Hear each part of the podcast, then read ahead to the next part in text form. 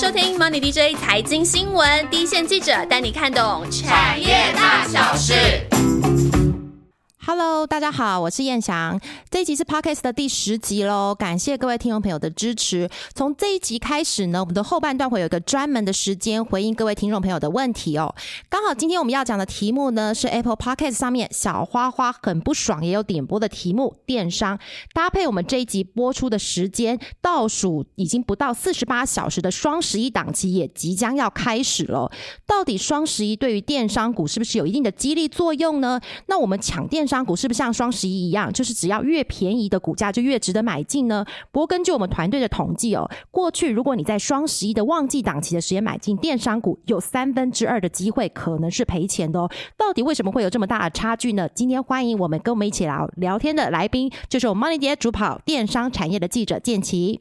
Hello，大家好，我是主好电商的建奇。如果说您对于电商有什么样的想法呢，就欢迎留言跟我们一起来讨论。不过呢，如果说你要跟我讨论这个电商，我可能没有办法帮你争取到什么 Momo 啊、PC 后面有更大的优惠。但如果说你想要知道说，哎，这个接下来呢这两家电商个股的一个前景展望，我倒是略有研究，我们大家可以一起来交流哦。嗯，那到底双十一对电商有多重要？好，双十一非常的重要。再从这个这个每一天的这个呃平常的业绩跟呃双十一当天产生多少的业绩的一个呃对照，你就可以看出它到底有多重要。譬如说呢，我们看到这个电商龙头 Momo，对不对？它大概这个二零一八年的时候，双十一当天的业绩呢是十二亿。一天就做了十二亿哦，但是它还是持续在成长。到了去年二零一九年的双十一的当天，它成长到了二十一亿。我们如果说用这个十二亿呢，占它当年度的这个呃总营收的占比，大概占了百分之二点九。然后到去年呢，成长到了百分之四了，这个幅度一直在长大。但是你觉得说，哎，这百分之二点九、百分之四并不高啊，这感感觉这个比例并不高。但我们给你一个概念，譬如说，我们如果说除以三百六十五天。一天大概要占整个年度的总营收大概多少占比呢？它其实除出来就只有零点二七趴，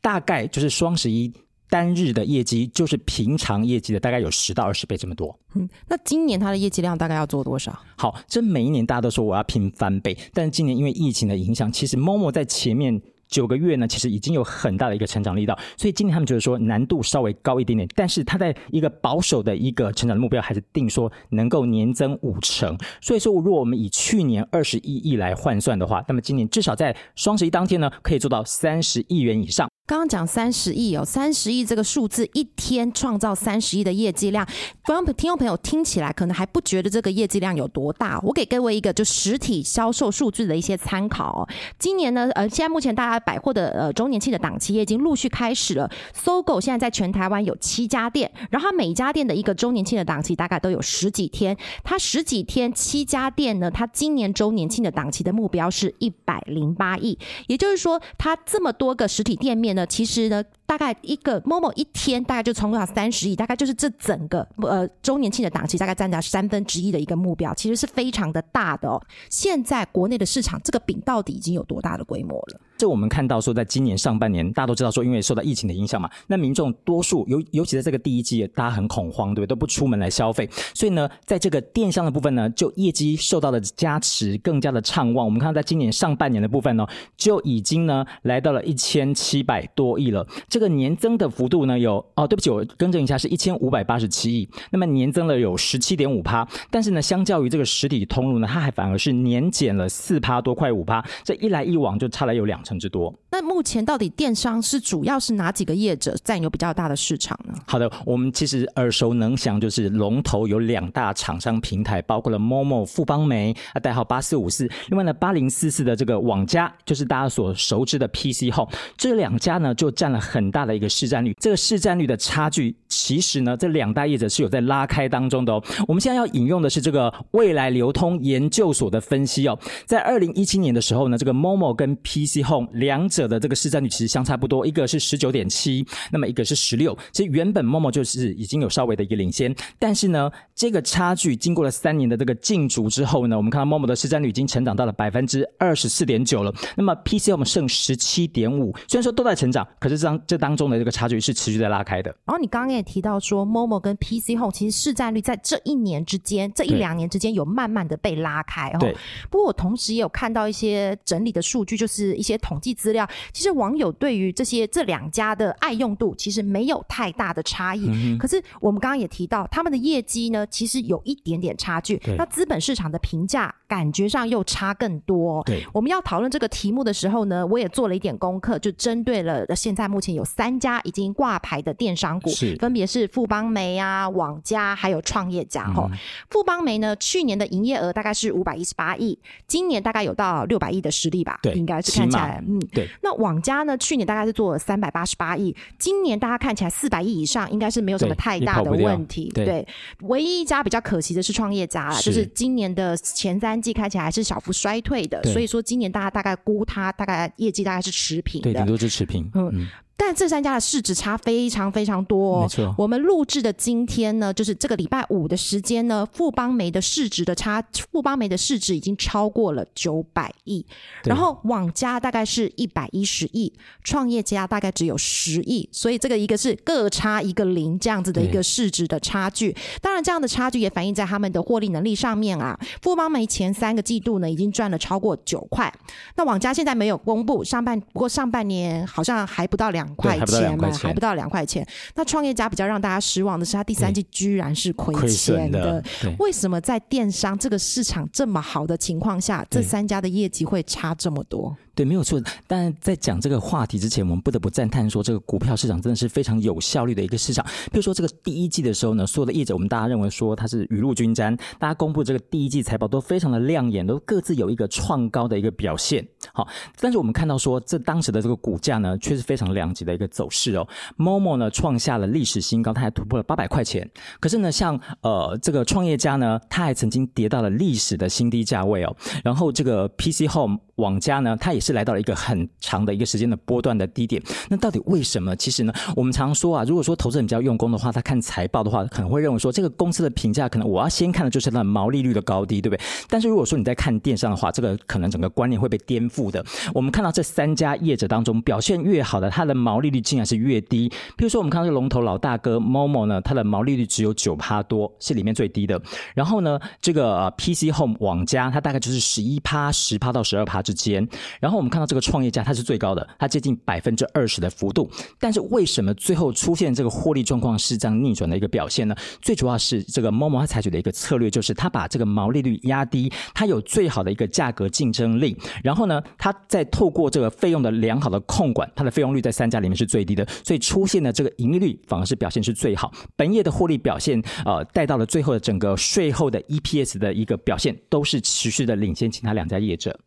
所以说，反而看他们的毛利要反过来看，就是毛利率，反而毛利率越低的越会赚钱。那这个是为什么？为什么他们毛利率越低，反而是说反映在它的 EPS 上比较高呢？这个是说他们当初在产品的选择策略还是经营策略上面有一些什么样子不一样、颠覆性的思考吗？是，如果说大家都有习惯网购的话，大概也会知道说，一些重度的网购的使用者呢，他其实有一个很大的特点，他就是很会比价。比如说，我要买一样呃相同的东西，其实我没有什么所谓的平台的一个忠诚度，我没有说我这个洗衣机呢，我非在某某买不可，但是我要先比价过一轮之后，哎，但到最后通常都发现说，这个 Momo 的价格是最有竞争力。我举我自己的做例子啊，我今年呢，其实很多家电刚好都在今年坏掉，我必须要换新。像四月底的时候，我买了一台呃，算是价位比较高的日立冷气。我比了一轮之后，我发现说，哎，最后整个 Momo 呢，它还小赢了这个 PC Home，有更低的一个价格，所以我最后是在 Momo 下单。那最近我要买一台这个呃蒸洗脱烘的海尔的这个呃滚筒洗衣机洗衣机，我比了一轮之后呢，我发现说 Momo 比其他的平台大概贵呃便宜了一两千块，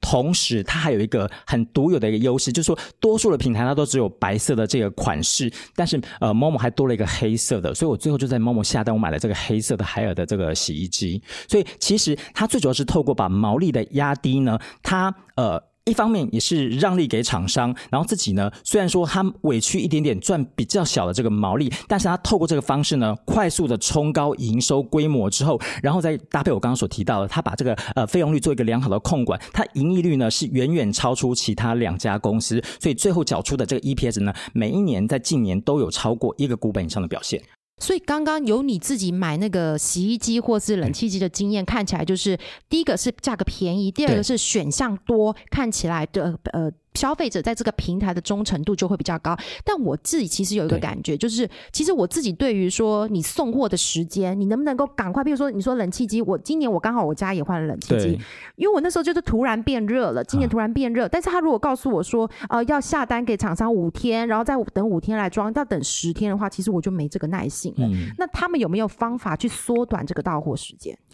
其实呢，这个到货时间大家都在比快哦，所以说其实呢，呃，除了说有一些比较大件的一个体积比较大的一些像家电这些东西是透过厂商在接单之后由他们直接来运送之外，其实有很多东西是直接入库的。那如果入库的话，你品相越多，你需要的仓储的空间其实就越大。所以现在目前这两大龙头有点在。这个类似武力竞赛的一个意味，就说大家拼命的在建这个仓储，包括了主仓啊、卫星仓或者是南南北中南的一些物流中心，都在很积极的建设当中。那目前我们看到，在这个 Momo 最新的一个进度，它包括了有三十座的仓储，就是有十座的主主仓，这当中包括了有这个将近两万五千平的在桃园的一个北区物流中心。那么其他的这个仓储的空间加起来呢，大概有八点九万平的一个空间。那目前在 PC Home 的部分呢，其实也不遑多让，所以说现在目前是小数一点点，它有七大仓库区，那么总平数大概是七万平，但是它现在有一个大家都耳熟能详，已经在进行当中，它跟这个中华邮政承租的一个智慧物流中心，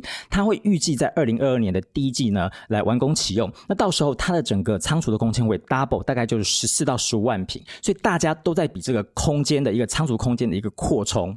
那基本上仓储只要越多，它到货时间它就会用就近的仓储去送到我家，所以它的时间理论上就是可以缩短，这个是没有问题的嘛。那我不知道，因为我自己不是这么电商，我不是理智型的电商消费者，像你这样子就是所有都会比价。我其实蛮重视那种页面的亲和力，或者页面的简单使用是很直觉？对，就是因为我其实是一个，我其实是一个懒懒人呐、那我自己其实，在做这个题目的时候呢，我自己也会上电商平台去买东西，所以我刚刚就实验了一下这两家，因为这两家好像大家对于他们页面的呃亲和程度好像评价差距蛮大的。对对对对。那我就试用了一下，因为我自己最近就是因为买了 Momo 蛮多东西，所以我就去对。办了 Momo 的卡，然后我就上了 Momo 的网站上，它现在刚好已经双十一，有一些限时特价已经上去了，啊然后我就试点在它网页上，我就开首页，然后开手手机开首页，然后点进去，然后到整个结账页面，我二十六秒。对就已经完成了整个的订购页面。当然，因为我是 Momo 卡，它已经帮我预设 Momo 卡，嗯先绑好了对，对然后预设我的 Mobi 可以折抵在里面。哎，二十六秒就买买了一个东西，等于说。我来不及反悔嘞，我来不及。我觉得它这个页面对我们这种懒人还蛮合适，而且我自己有一个经验，就是因为我自己有时候在买东西的时候，我下了我下了订单购物车，然后我把什么东西都选好，可是我当下不见得会马上买，对然后他帮我存在购物车里面。我觉得它有一个还蛮提醒你，对，它有一个还蛮贴心的地方是，它会把我当时所有的配套都一起带进去。譬如说，现在有很多都在家政赠品嘛，对，那他把我的呃，譬如说我今天我今天可能是我跟我今天在网络上我看到一个呃 Make Make，我可能看了 Make，它里面我它有附赠什么赠品，我当时选了，可是我们没有马上结账，我放在我的购物车页面，等我下次想要结账的时候，他就把我之前预设的赠品的这些选项，我自己已经选好的东西都带进去，对。我觉得就还蛮方便的。这个部分是不是对于消费者来说，它的页面有没有有没有够方便，有没有够便利，就激励我们这种非理性的消费者？其实这个差距度也蛮大。对，这是一个什么都要讲求快速的一个行业。除了除了刚刚我们说这个物流要完善，比如刚刚这个仓储的空间要够，然后这个车队呢也要有一个充足的运能，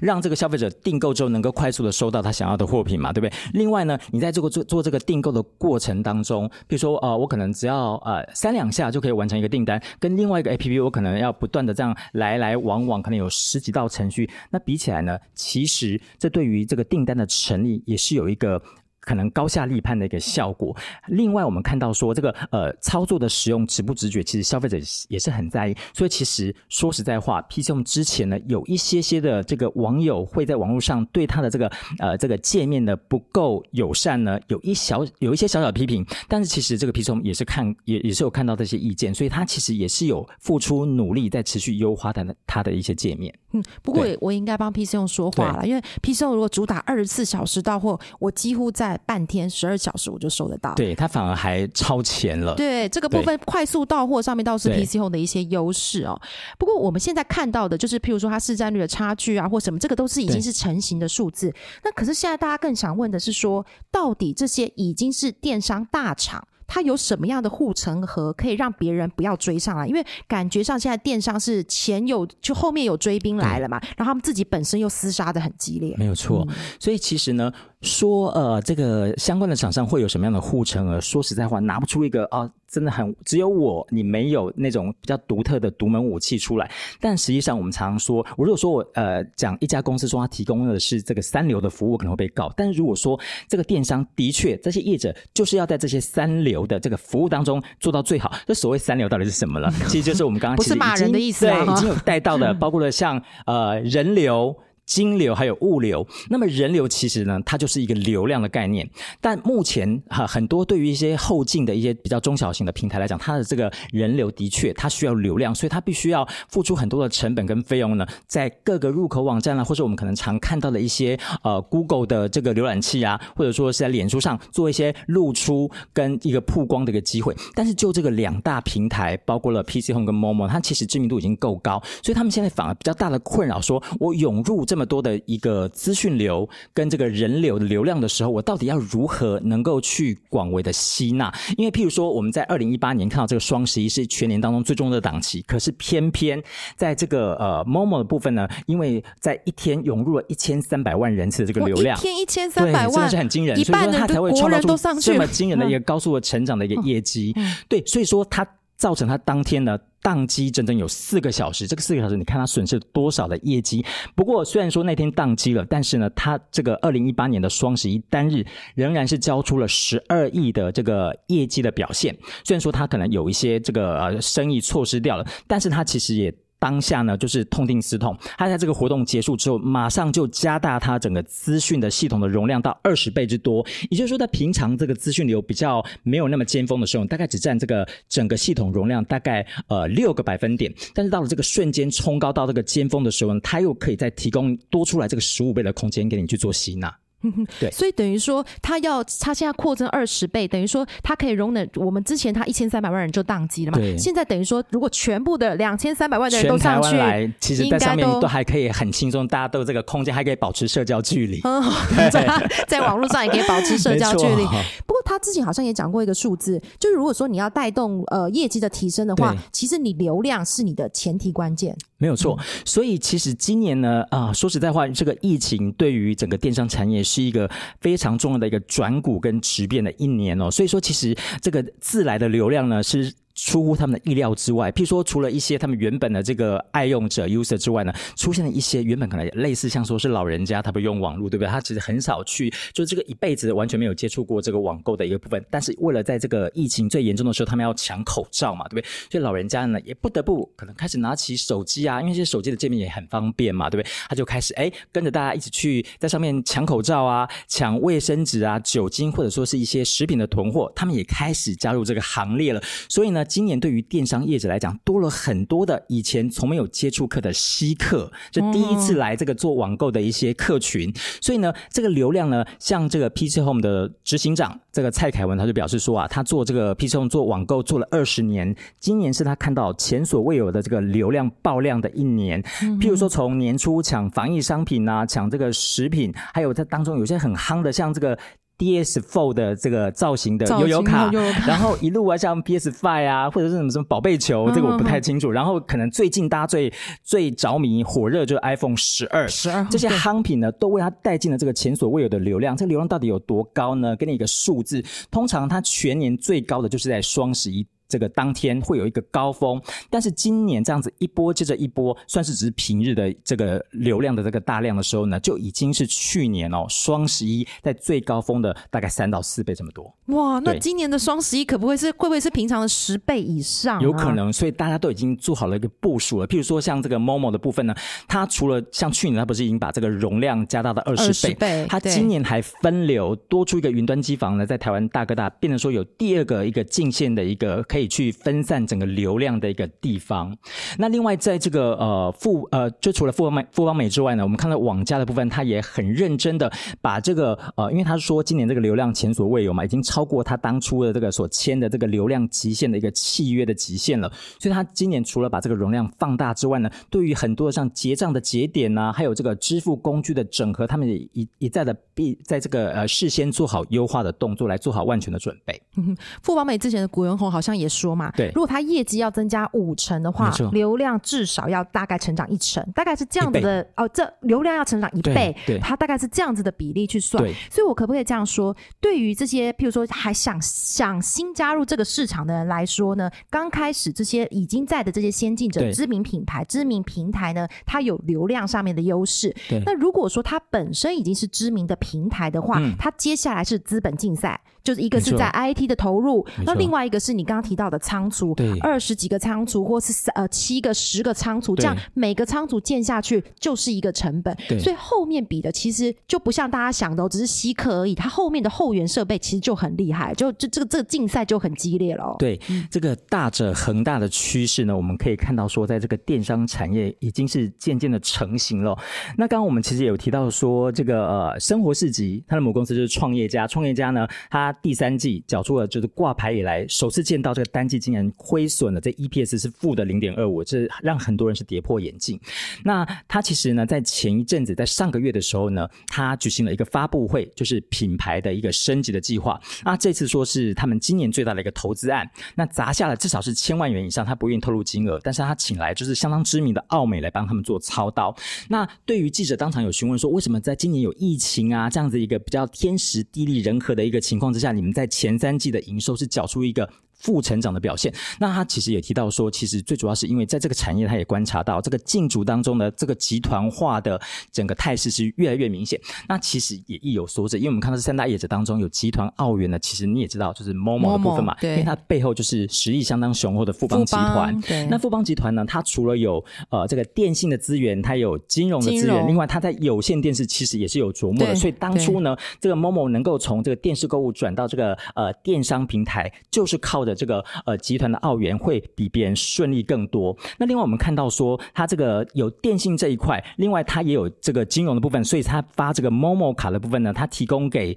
这个呃会员在上面如果下单的话，我它会有就是其中的卡友折扣，而且它没有上限，对不对啊？我还为了说要多抢那个什么十趴的上限三百块的那一笔，我还为了就是这个洗衣机，我还特别留到礼拜六的时候去下单。可是我这很很准时的去按的时候，哎。已经被别人都抢光光了，所以 可见大家对于这个 MOMO 卡是有多执着在这上面的一些好处，一定要把它拿到不可。粘着度其实对就蛮高的，嗯粘着度是增加很多。所以我给你一个数据哦，就是呃，他这个 Momo 告诉我们说啊，他在这个呃会员办了 Momo 卡之后，跟之前到底这个客单价有多少的提升呢？他大概估算下来有增加了百分之十三的一个消费的力道。这个我绝对相信呢、对我就是那个无脑的消费者啊！我只要看到我的 m o b i 上面有一千多块，我就觉得呃那一千多块我不把它花掉啊，心里好像不是很舒服，所以我马上就会只要看到 m o b i 有存的，我就会觉得对我再去消费，再去消费这样。所以对我这种这种无脑的消费者，真的非常非常的有激励作用。没错然后我们，刚刚讲到说，现在开始是一个资本竞赛好像开始他们也慢慢开始去买自己的车队，去加重他们的送货的速度。没有错，因为其实台湾的车队就这么多，那么运能的增加绝对赶不上这每一年这个业绩量的一个爆发，这个快速的一个增加。那其实那个蔡凯文，也就是这个呃 PC Home 的执行长，他其实也很老实的说，其实所有台湾的车队能合作的，他们都合作了。作嗯那今年他甚至连一些比较地方型的，像台中那种地方型的一些车队，他们也开始在合作。但是这样的运量呢，还是赶不及他们这个整个业绩的成长。所以说，其实两大业者都各自成立了自己的物流的车队的一些公司，譬如说像 Momo，它成立了富生物流公司，然后像这个 PC Home 呢它有一个什么网加速达，那目前大概占他们这个总运能大概 Momo 是占十趴，然后 PC Home 大概是占二十趴，但是这个部分可能还仍然是赶不上这个生意增业绩成加的速度这个确实，这个确实是他们后面的这些后援部队要赶快加紧脚步哦。所以听起来呢，在这个如果说已经打到了资本竞赛的话这个部分走向大者恒大，大概是没有什么太大的问题。对但是这个是建奇要告诉大家的结论吗？就说大者恒大以后，这些业者以后就万里无云吗？而且，如果这是一个结论的话，代表说那么多想要进入这个网购啊、电商产业的人，是不是就不用玩了？就？没机会大概就是转换跑道吧，赶快。可是问题，其实呢，除了你做这个大者恒大的这个路线之外，其实你还是可以说这个中小型的业者，你可以根据自己找出一些比较利基的一个方向来做发展，这也是属于自己比较另类的护城河。比如说，我们来举一个很明显的例子哦。但在举例之前呢，我还是要先根据这一些统计的数据，提供给这个听众朋友来做参参考。比如说，根据这个资策会 MIC 呢，它有针对台湾网友的一个网购行为做了一个大型的调查哦。那他说，其实这个网购的途径是很多元的，但是高达七成七，这个比重是很高的，对不对？非常高，七成七的接近八成网友呢，他是怎么去做一个网购的消费？他只其实直接就是进入你要去消费那个目的网站，比如说你想要买某某的东西，你就直接、哦直接上他的那个 APP 平台或他自己的网站，这个是比较直接的做法，其实是目前还是占多数，占了七成七。那另外还有一些途径，包括哎有一个很重要的一个媒体管道，就是 Line 的部分。对 Line 它其实有一个呃 Line 购物，其实最近广告也打很凶，你要购物之前呢，先 Line 购物再购物这样子。所以说，其实透过呃 Line 购物来导购的部分呢，目前有百分之二十四左右。哦，其实也蛮高的对，欸，也是一个很大的一个比例的一个呃整个版图的拿下来。那么其他还有一些不是有一些什么现金回馈的网站嘛，哦对不对帮你对，嗯或者是 Big Go 啊，它就会帮你嗯做一些比价的这些站台。那目前呢，占了大概百分之十八点八啊哦，这是呃现金回馈的网站。那如果说纯粹比价网站，它有百分之十六左右。那社群媒体大概就大概一呃十趴不到哦。所以我们看到这个导购的比例，其实不管哪一个途径都不到两成嘛，对不对？对所以其实多数人还是直接呢上这些平台，代表说目前其实我刚刚就呼应我刚刚前面所提到这些大型的知名的网购业者，它流量对他们来讲目前比较不是问题。对，那可是你刚刚虽然提到说，即使像赖有这么大的那个受众的群众的话，它导购的比例其实对这些大型的电商业者看起来的就冲击度还是不大。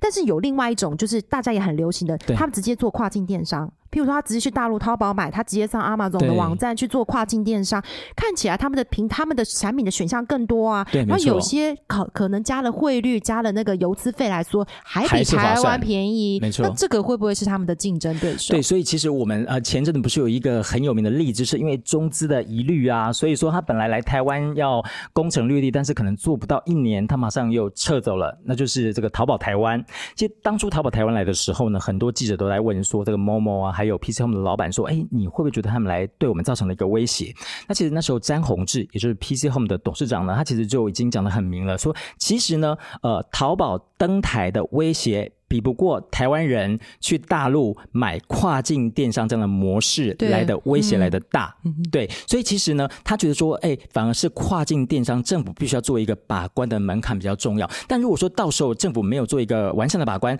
呃，譬如说，呃，你就算有中资一类人进不来，但除了你看一下这虾皮已经是一个很成功的例子了，对不对他？透过免运已经免运已经杀了，对已经真的把把界把业界就整个版没错，图重洗了建立起它的。粘着度，而且目前也是流量跟这个年轻人最喜欢、这个喜好度最高的一个站台。但是其实，譬如说还有一些跟中资无关，像 Amazon 啊这么大的一个站台，嗯它会不会也进来了？说实在话，可能也许这个台湾的市场没有大到吸引 Amazon 愿意这样进来。而且另外一个角度是说，他不用进来这个落地，因为落地的话，你还有一组呃这个专门在地的一个人马，你可能要另外有成本跟费用的产生嘛。他可能就是走这个跨境电商的方式，我反正我就直接那网络无国界，我可能上淘宝去买，我上这个 Amazon 去买。但是呃，本土业者就此会被打挂吗？其实他们也是有自己的优势啊。譬如说我们刚刚提到说，这两家业者为什么很执着在积极的建立说自己的这个物流跟仓储，是就是要能够建立说这个快速到货的优势，因为你毕竟说你在呃跨境电商买东西，你虽然说很便宜，呃，但是其实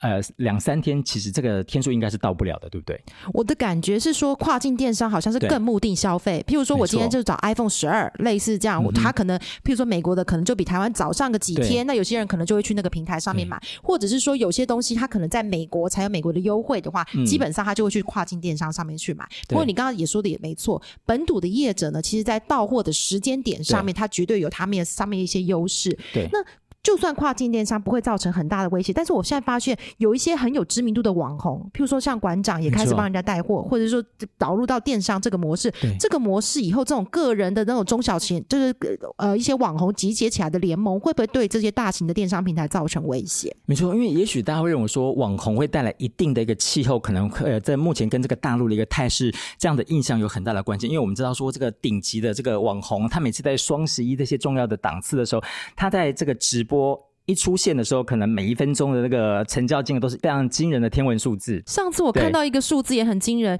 有一一些网红的带货名人，他的收入甚至超过范冰冰的。呃，当年这个非常可怕，已经很甩了，对，真的。所以说，其实但是到台湾，其实我们看到说这个现象还没有那么的普遍。比如说这个馆长，他不是也常常在直播卖东西嘛？对。但是我们有一个比较客观的数据啊，也是可以提供给大家。呃，譬如说，根据这个 MIC 的这个网友的一个大调查。查哈，他说看到这个呃，透过布洛克、网红啊，或者艺人，这比较是个体户的一些名人来做一个导购比例的效果呢，其实是多少？你猜一下。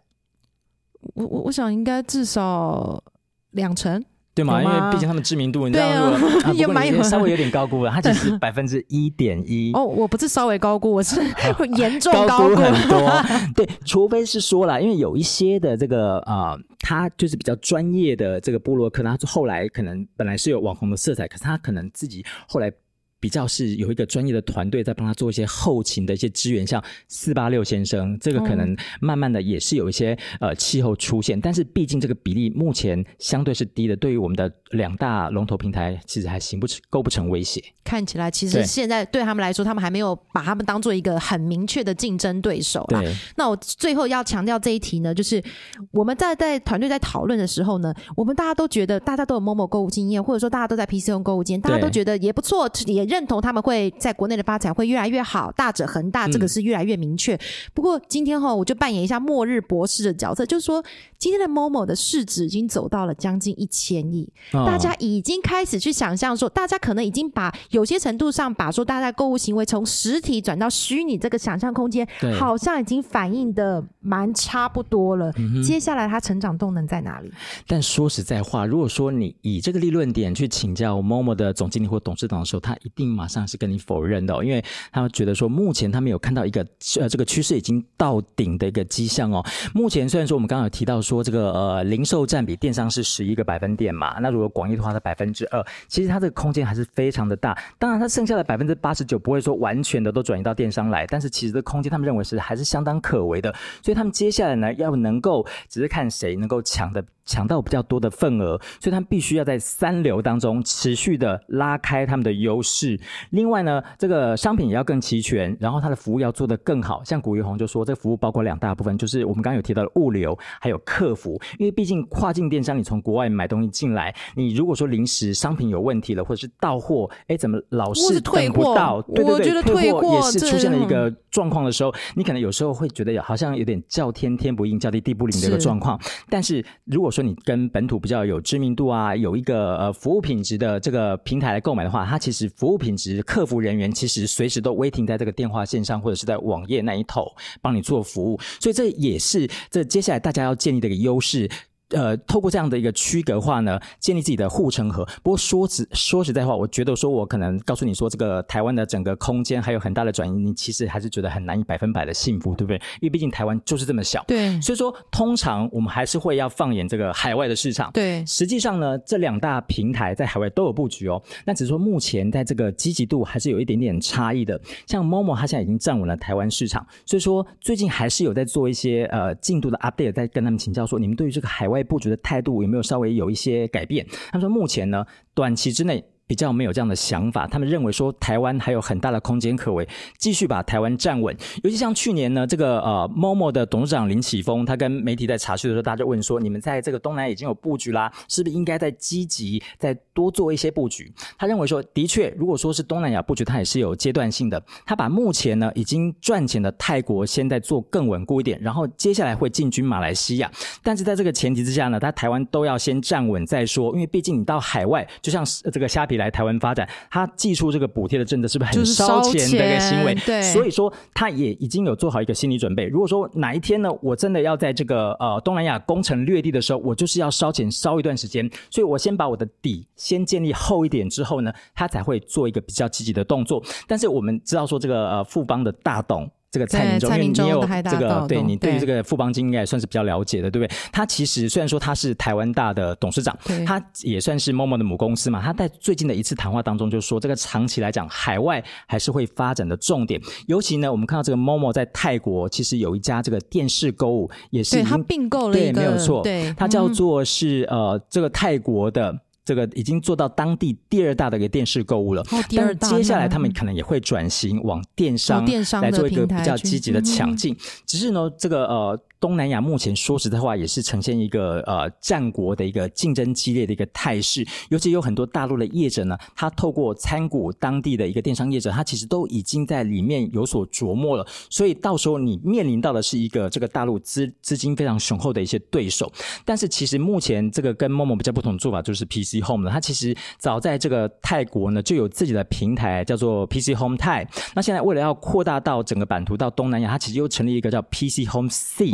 这个 C 其实听起来很敏感，对对不对？因为其实虾皮的母公司司就是新加坡的 C，C，C，所以就很多媒体就打趣说，它可能有一个要反攻东南亚的味道。它就是透过这个呃泰国自由的平台，在联手其他东南亚国家的一些在地的业者，要成立一个类似一个联盟的角色，然后把台湾的商品呢也能够呃往这个东南亚来做一个放送。嗯哼，所以基本上呢，今天帮大家做一个结论，就是说呢，电商的看起来呢，如果在电商的平台上面呢，他们已经有了一些流量的优势的时候呢，它接下来比的就是资本竞赛，所以大家都同意大者恒大应该是一个未来的趋势。不过呢，如果说呃，他们基本上已经在台湾占有了一定的市占率之后呢，他们接下来如果要往海外市场去发展的话呢，他们两家的策略其实是略有不同的。富邦美可能是希望先站稳了国、站稳了国内的脚步，有了这这样的肩膀戈壁之后，再往海外去打。那 PCO 看起来在现在的态度就蛮积极，不过现在看起来到底是快还是慢，谁比较谁比较占优势，这个可能就是投资人在观察下一个阶段电商股的评价很重要的一个重点了。没错，那就希望今天的节目对大家有帮助。那我们刚刚前面提头的时候也有说，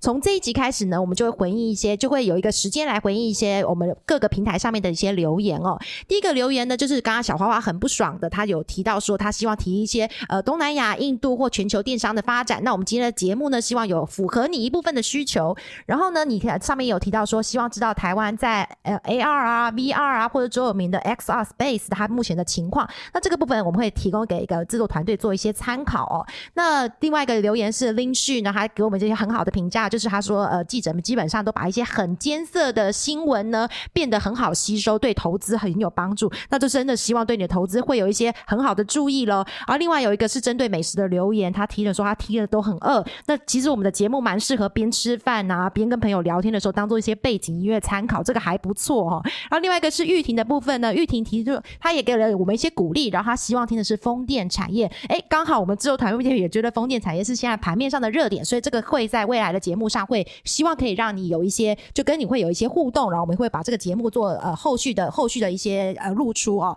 啊，另外伍迪艾伦的部分是其实好像很喜欢听到一些老板不为人知、大老板不为人知的小故事，这个也是我们记者的目。我们记者的目标就是当财经界的狗仔哦，我是开玩笑的啦。